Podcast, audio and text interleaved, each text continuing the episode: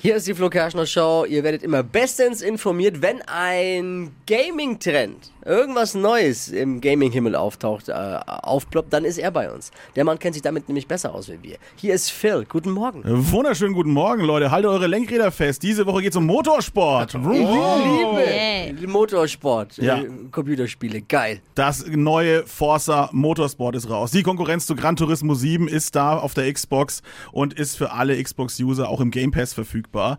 Und das ist die Rennsportsimulation eigentlich. Ne? Seid ihr so alte Rennmäuse oder wie sieht's aus bei euch?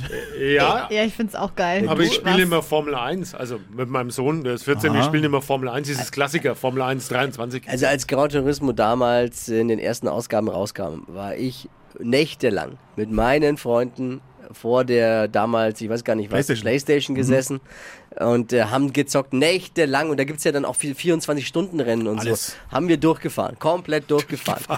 Einer hat geschlafen, anderer musste Aber da fahren. muss man noch mal tanken auch zwischendurch, oder? Ja, und es gab, ja, haben wir auch, getankt haben wir auch. ja. Und es gab, äh, ich weiß es heute noch, es gab immer, traditionsmäßig gab es entweder Dosen Mais aufgewärmt mit Butter Ja, und, und es gab äh, Nudeln mit Tomatensauce, diese, diese Fertigpackungen. Das war das, reicht man ja. sich dann Perfekt. wochenlang ernährt hat. Genau, also das, ist- das ist es im Endeffekt auch. Also Forza Motorsport wie aufgewärmter Mais mit Butter, was richtig geiles, Freunde.